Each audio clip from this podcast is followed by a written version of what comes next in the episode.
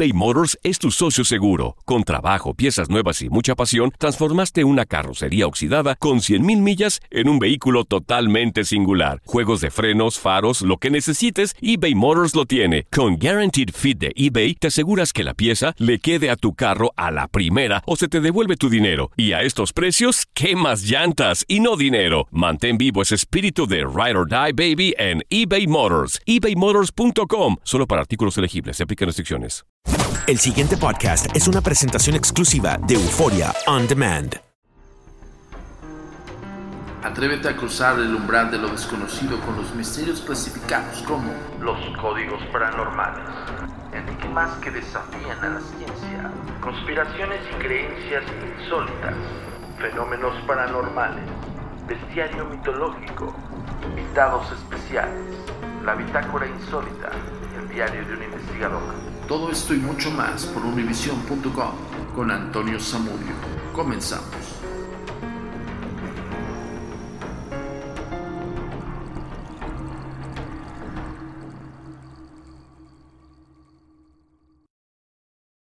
Fotografía de espíritus. El espiritismo y la fotografía asaltaron a la popularidad casi al mismo tiempo. Esto ayuda a explicar el enorme interés que alguna vez existió por la fotografía de espíritus. El espiritismo con frecuencia era relacionado con nuevos desarrollos tecnológicos. En los primeros años del espiritismo se suponía que los espíritus se comunicaban por medio de un código de golpecillos, o conocidos como raps, em, que sonaban muy parecidos al desarrollo código telegráfico. De hecho, este fenómeno con frecuencia se llamaba el telégrafo de los espíritus. En consecuencia, no es sorprendente que muchas de las personas que estaban interesadas en el espiritismo creyeran que las imágenes de los muertos podían ser captadas en una película fotográfica. El primer ejemplo de fotografía de espíritus reconocido ocurrió en Boston en 1862. Un fotógrafo profesional llamado Müller dijo que había tomado su autorretrato. Cuando reveló la fotografía encontró que contenía la imagen de un primo fallecido 12 años antes. Cuando la noticia de esta maravilla se extendió en los círculos espiritistas, los creyentes volaron al estudio de Müller eh, eh, para que les tomaran fotografías con amigos y parientes fallecidos. Müller eh, comenzó a entregar fotografías de espíritus por mayoreo. Gran parte de los espíritus de estas fotografías estaban densamente envueltos y tan fuera de foco que era imposible distinguir las facciones con claridad. Sin embargo, muchas de las personas que obtuvieron fotografías de Müller, sin duda, identificaron las confusas figuras como las imágenes de amigos y de parientes muertos. Pero algunas de las fotos de Müller deben haber sido un poco demasiado claras, porque los espíritus fueron reconocidos como personas vivas que trabajaban para el fotógrafo. Müller salió con, como, como personas vivas que trabajaban, eh, perdón, Müller salió de Boston con premura y apareció pocos años después en la ciudad de Nueva York, haciendo exactamente lo mismo. La ciudad trató de procesarlo por fraude, pero numerosas personas que aparecieron como testigos dijeron que no era un farsante, por lo que les había proporcionado fotografías genuinas de sus seres queridos fallecidos. Los cargos contra el fotógrafo fueron anulados. La mayoría de las fotografías de espíritus eran sorprendentes y pues prácticamente muy fácil de falsificar. El fotógrafo retrataba a la persona que deseaba una fotografía de espíritus. Después tomaba otra fotografía del espíritu con la misma parte de la película por lo general. Un ayudante muy envuelto, aunque algunos fotógrafos abatían costos usando muñecos envueltos. Por lo tanto, las fotografías de espíritus eran solo dobles exposiciones. Algunos fotógrafos de espíritus usaban métodos aún más absurdos. Le solo cortaban las caras de personas famosas y las sobreponían en otra fotografía que habían tomado. En ocasiones pintaban algunos jirones de nubes alrededor de la cara, que flotaban en el aire para hacerla parecer más espiritual y para disimular los bordes de los recortes. Uno de los primeros fraudes. Está interesantísimo. Eh, cierta cantidad de fotografías de espíritus que llevan a la cara eh, llevaban casi la cara de Abraham Lincoln. O sea, imagínense a, qué grado llegaba este furor, ¿no? Evidentemente no era tan conocido. En esa época estamos hablando de 1800.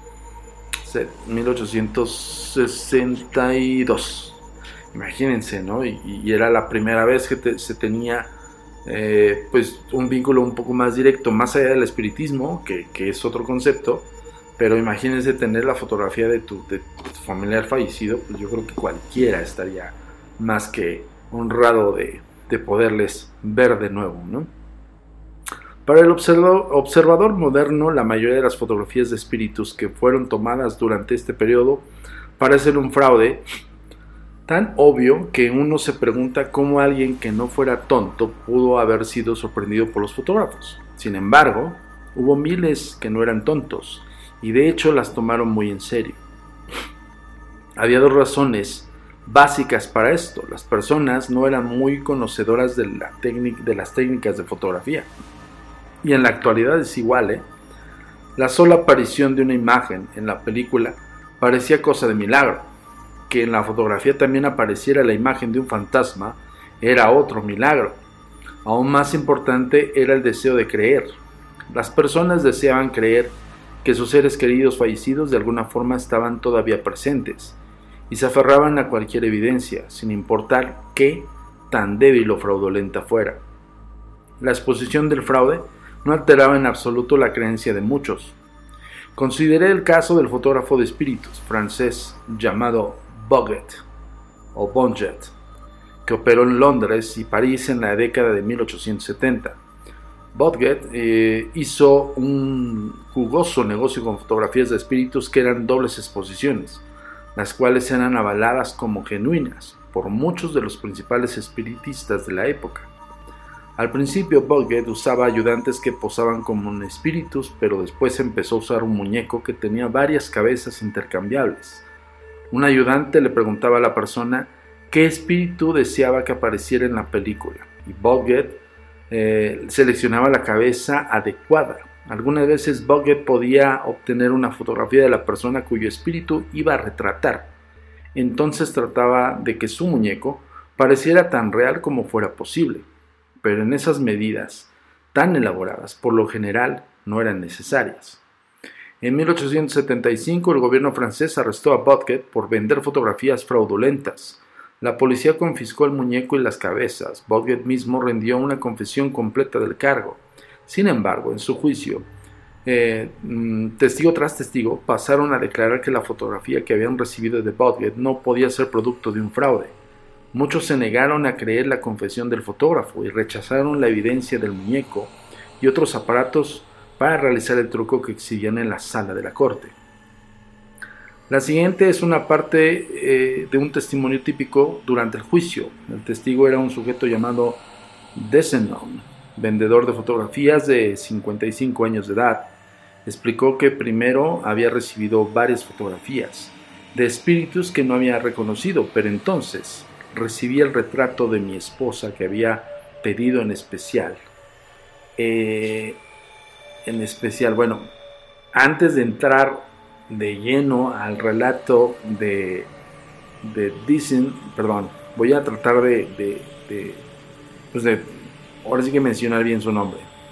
Disney. Si es francés es Disney. Ok, voy a tratar de pronunciarlo bien, ¿vale? Y, hay una y es la fotografía, aparece la fotografía en el libro. Acuérdense que ahorita estamos haciendo la relatoría de la Enciclopedia de los Fantasmas. Eh, es un gran libro que a mí me marcó mucho como investigador y como profesional en esto. Y la verdad es que pues, habla de todo, habla de, relatos este, bien fundamentados, bien investigados, como así también habla de fraudes. Entonces es, es maravilloso. Pero bueno, antes de cualquier cosa quiero recordarte las redes sociales para que no se te olvide contactarnos. Y evidentemente para que cuando tú escuches estos eh, podcasts y estés junto con tus audífonos, visites nuestro sitio oficial o visites nuestras redes sociales y veas que el podcast de lo que estamos hablando de esta semana aparecen imágenes relacionadas al tema, ¿vale? Ahí están las redes sociales para que no te pierdas estos magníficos detalles. comunicación con nosotros es muy importante. Ponemos a tu disposición las redes sociales. Facebook, Agencia Mexicana de Investigación Paranormal. Instagram, arroba a mi paranormal guion bajo y arroba turinsólito. Twitter, arroba a mi paranormal y arroba agentes de negro. Suscríbete a nuestro canal de YouTube, a mi paranormal de los agentes de negro y agentes de negro. TikTok, arroba a mi paranormal. Nuestro sitio oficial web, www.agentesdenegro.com. Seguimos con esta gran relatoría de fantasmas, fenómenos fantasmales. Estamos hablando fotografía de espíritus de este gran libro, La Enciclopedia de los Fantasmas. Como te comentamos, en redes sociales vamos a poner en todas, ¿eh? Instagram, Facebook, eh, Twitter, vamos a poner todo lo que estamos mencionando en el podcast. Por eso es importante siempre cuando escuches este podcast, te pongas tus audífonos, te pongas cómodo y a su vez estés navegando eh, en, las redes sociales de la Agencia Mexicana de Investigación Paranormal y de su servidor Antonio Zamudio para que puedas ver las fotografías antiguas de estos espíritus. Estamos hablando de 1862 en adelante. Ok, vamos a hacer eh, el testimonial, bueno, vamos a leer el testimonial de Desenon, donde dice, recibí el retrato de mi esposa que había pedido en especial. Es tan parecido a ella que cuando se lo mostré a uno de mis parientes, él exclamó, es mi sobrina. La corte. ¿Fue una casualidad, Bodget? Le pregunta. Bodget responde, sí, mera casualidad. No tenía fotografía de Madame de Son. Testigo, mis hijos, al igual que yo, opinaron que el parecido era perfecto. Cuando les mostré la fotografía gritaron, es mamá. Qué cruel. La corte, ¿ve el muñeco y todas las demás cosas? El testigo, no hay nada ahí en absoluto como la fotografía que yo recibí. La corte, ¿puede regresar a su lugar? Hay algo genuinamente patético en este testimonio. Muchos espiritistas se negaron a admitir que habían sido engañados por un farsante. Algunos aseguraban que Bodget era un medium eh, genuino y, y, alegaron que fue reforzado o atemorizado para que hiciera una declaración falsa y había hecho el muñeco y todos los demás aparatos para falsear las fotografías y desacreditar el espiritismo. Fíjense cómo, cómo en aquel entonces la gente estaba en el, en, el concepto que nosotros hemos mencionado, eh, bueno, es una clasificación de un padecimiento relacionado a los fenómenos, que es fijación paranormal. Había mucha gente que no tenía la suficiente información y también tenía mucha añoranza de ver a sus fallecidos, a sus familiares trascendidos o fallecidos, posterior a la muerte, plasmados en una fotografía. Y hubo mucha gente que ciertamente había sido engañada y que aún así esas personas con una fijación paranormal no querían creer que fuera un engaño, más bien querían creer que fuera real. Entonces es, muy delicado porque vean a, qué punto los hijos del testigo reconocieron a su madre, eso es algo muy, muy cruel, ¿no? Muy a pesar que estaban en una corte, estaban en un tribunal. Entonces esto llegaba ya a este tipo de, alcances, ¿no? A este tipo de, situaciones en las cuales los ponen eh, pues en la mira, ¿no? Pero bueno, esto se ha dado. 1800 se dio y estamos en el, en, el siglo XXI y estamos en el año 2022 y se sigue dando. Es bien curioso porque hay muchas personas que se dejan engañar por otras personas que creen que son intermediarios entre la vida y la muerte de un espíritu. Por favor, o en la transición de un espíritu para alcanzar una evolución. Híjole, es un tema de nunca acabar. Estamos hablando del siglo, eh, pues sí, estamos hablando de 1860 y tantos, pues siglo XIX, bueno, casi al siglo XIX. Entonces imagínense a qué grado estamos todavía con este tema y que, y que hay personas todavía afuera que te tratan de engañar. Para eso existimos nosotros como organismo, para que no te dejes engañar. Bueno, la repetida exposición del truco de las fotografías de espíritus más la creciente sofisticación de las técnicas de fotografía en general han, han, eliminado virtualmente este tipo de fotografía de espíritus en la actualidad. Estamos hablando de un libro de los años 90, ¿eh? bueno, 89-90. Y aquí ya estamos hablando de, de, la explicación de este tipo de fraudes. Sin embargo, hay otros tipos de fotografía de espíritus. A finales del siglo XIX, a principios del siglo XX, algunos fotógrafos completamente honestos revelaron sus fotografías y encontraron imágenes fantasmales apenas perceptibles en un escenario donde no debería haber nada. En ocasiones la imagen era identificada como una persona fallecida poco antes.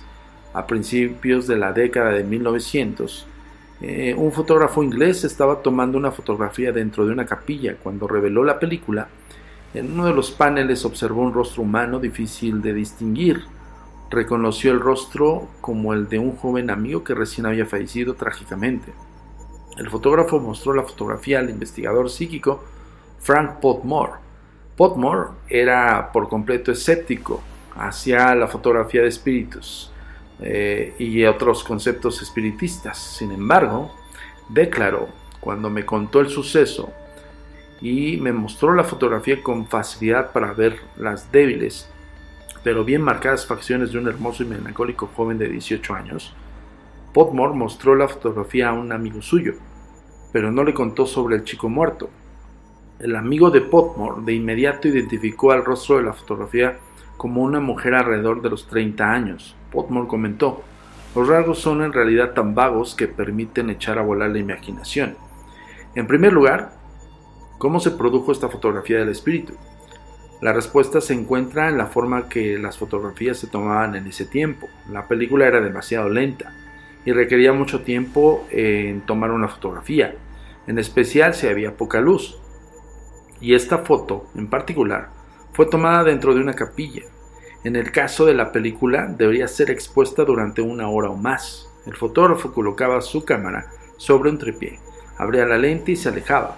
Si durante ese lapso alguien cruzaba por la escena que se estaba fotografiando y se detenía unos segundos a ver la cámara. Su rostro y sus formas se registraban como una débil imagen fantasmal en la película. Si el fotógrafo no se enteraba de que alguien cruzó por la escena, podría haber hecho creer que había fotografiado un fantasma. Muy cierto. Muchas fotografías de espíritus más modernas aparecen, parecen ser nada más el resultado de una imperfección de la película en la cámara a pesar de que todavía hay algunas fotografías de espíritus que se toman muy en serio cuando menos las investigaciones o los investigadores psíquicos responsables no les encuentran explicación. La, la, fotografía ya no es considerada un medio efectivo para atrapar un fantasma, en el contexto o en el concepto de atrapar un fantasma. Ojo, eh, por eso hay muchos ahí dimes y diretes de que estos, este tipo de situaciones relacionadas a estos conceptos se cree o se piensa que pues son, son eso, ¿no? Son, son, son cazadores de fantasmas, pero no, no es así. Literal, estamos hablando del concepto de la fotografía de 1860 y algo para adelante. ¿Ok? Ojo con eso. Hubo fotografías reales. Hubo fotografías, como dicen los investigadores psíquicos. Cuando hablan de los investigadores psíquicos, es porque en ese entonces estaba muy liada eh, la concepción de la Sociedad de Investigaciones eh, Psíquica, de la SPR, Society Psychical for Research. Y este, evidentemente no se le denominaba investigadores paranormales, eran investigadores psíquicos. Al final del día estamos hablando de un concepto muy similar, porque lo paranormal remite a la investigación parapsicológica, todo lo que tenga que ver con lo psíquico. Bueno, ya lo, ya lo, lo habíamos explicado en otros podcasts. Eh, el punto muy importante de todos estos conceptos para que todos los que nos están escuchando los códigos paranormales, que justamente como en el siglo este, XIX, bueno, principios del siglo XIX y este, o finales del siglo XVIII, eh, para principios del siglo XIX, pues ya había fraudes de, de fotografías de fantasmas, ¿no? Entonces, no podemos objetar que en algún punto de, estos conceptos de investigación tiene que haber una duda. Siempre todos los investigadores psíquicos o investigadores paranormales debemos tener una objetividad de escepticismo. Esto va de la mano con el estudio, ya lo he dicho incansablemente y no me voy a cansar de decirlo, porque este, afuera hay muchas personas que se, se ostentan y se creen investigadores, y no lo son, ¿no? El investigador es esto, una persona que fundamenta la posible evidencia de algo que pudiera estar o no ahí, o que pudiera ser explicable o no. Hay también casos muy explicables donde las personas cuando tú les explicas o tú les, les tratas de describir que todo esto que vieron pues tiene una explicación lógica, una racionalidad, no lo aceptan, pero no lo aceptan no por su culpa, no lo aceptan porque está el concepto de edificación paranormal, de querer creerlo, también de, de decir, es que yo lo vi, yo lo viví, cada quien, ¿no? Yo siempre les digo, ok, si pudiste haber sido algún en algún momento un, testigo ocular de un hecho sobrenatural paranormal. Pero no es lo mismo registrarlo en tu cerebro que tu cerebro haga todos los mecanismos cerebrales para poder definir o, poderte explicar a ti mismo qué es lo que viste o qué es lo que presenciaste a una, a una cámara, a, un, a un dispositivo electrónico que en ese momento si tú tuviste la capacidad en el momento que te suceden los fenómenos, si sacas tu celular y tomas una fotografía y lo logras captar, eso es muy diferente, ¿no? Pero de ahí radica también el estudio profundo de esas fotografías, el estudio profundo de esos videos y el estudio profundo de los audios. Por eso existen especialistas como, como los investigadores de la Agencia Mexicana de Investigación Paranormal, que nos dedicamos a descifrar este tipo de misterios uno principalmente es para que te sepas específicamente cómo se puede llegar a una posible evidencia paranormal. Y ojo, para llegar a esa posible evidencia paranormal o, sobrenatural, se tiene que hacer con antelación un estudio profundo y minucioso. Ya lo he dicho, esto sí, de plano, eh, lo tengo que comentar de esta manera porque, eh, híjole, hay personas que como que no entienden el concepto del, del por qué el tiempo del investigador tiene que estar sumamente este, concentrado y analizando todos sus materiales, ¿no? De repente las personas piensan que, la investigación es tan banal como, como navegar en internet, ¿no? Como encontrar una fotografía en internet, irte a un blog pinchurriento de, de, de, alguien que es aficionado que simplemente también toda la información la tiene de internet y se cree o se piensa que ya es experto, ¿me explico? O sea, y esos no los hacen ni expertos, ni los hace eruditos, ni nada, ni siquiera estudiosos del fenómeno. Entonces, eh, las personas piensan y creen que es tan rápido como mandarte una fotografía que te, y que tú les digas, ah, sí, claro, esto es un fantasma, esto no es un fantasma, ah, perfecto, esto es explicable por esto y así, muy rápido. No es así, ¿eh? De verdad se los comento, no es así. Nosotros nos tomamos muy en cuenta, hay muchos materiales basura, sí lo voy a decir, de hecho, en la página oficial agentesdenegro.com hay, una, hay un apartado de una sección nuestra que se llama Cuéntame lo que viste. Entonces, hay un apartado donde hay fotografías eh, que nosotros aún a la fecha no encontramos explicación y te lo determinamos y lo estamos eh, exponiendo. Como también hay fotografías que te decimos, esta fotografía es absolutamente falsa, ¿no? Y te lo explicamos también. O sea, también hay llega un punto en que el investigador, tal vez, ojo, y eso no es tan viable, pero llega un punto en que el investigador, de tanta pericia y de, tanta, de tanto material que recibe, en este caso nosotros como organismo, ya te haces un poco más docto del análisis a primera vista. Pero aún así, no determinamos nada hasta que se ha analizado profundamente. No determinamos nada hasta que sea incluso observado por nuestros expertos del Centro Nacional de Paraciencias para que ellos nos puedan determinar si hay o no hay, si es una, si corresponde a una sobreexposición, que ya eso se hacía eh, casi casi en los inicios de la fotografía. Hoy se hace una sobreexposición, pero hoy es más sencillo darte cuenta porque todo es digital. Antes era más difícil, ¿no? Aunque hay fotografías de espíritus que aquí los estamos poniendo en las redes sociales, que dices, no, por favor, es más falso que nada, ¿no? Pero en aquel entonces el desconocimiento de las personas a esa tecnología, pues evidentemente era súper sorprendida en cualquier momento. Hoy ya no tanto, pero ahí les va. al final, al final de todo esto, también la fotografía digital es muy evidente cuando está sobrepuesta o, superpuesta por otra imagen. ¿Por qué? Para que les dé entender. Cuando nosotros analizamos profundamente con filtros, uno de estos filtros es el estallamiento de píxeles. Cuando tú nos mandas una fotografía digital, nosotros tenemos un software especial que hace que desfragmente todos los píxeles de todo el compuesto de la fotografía. Y ahí nos damos cuenta cuando están superpuestas o cuando quieren darnos a entender que eso es un fantasma y no lo es. Bueno, yo con esto los dejo. Yo nada más quiero comentarles que eh, nos vemos aquí la próxima semana. Compartan el podcast, por favor, en todas sus redes sociales y su grupo.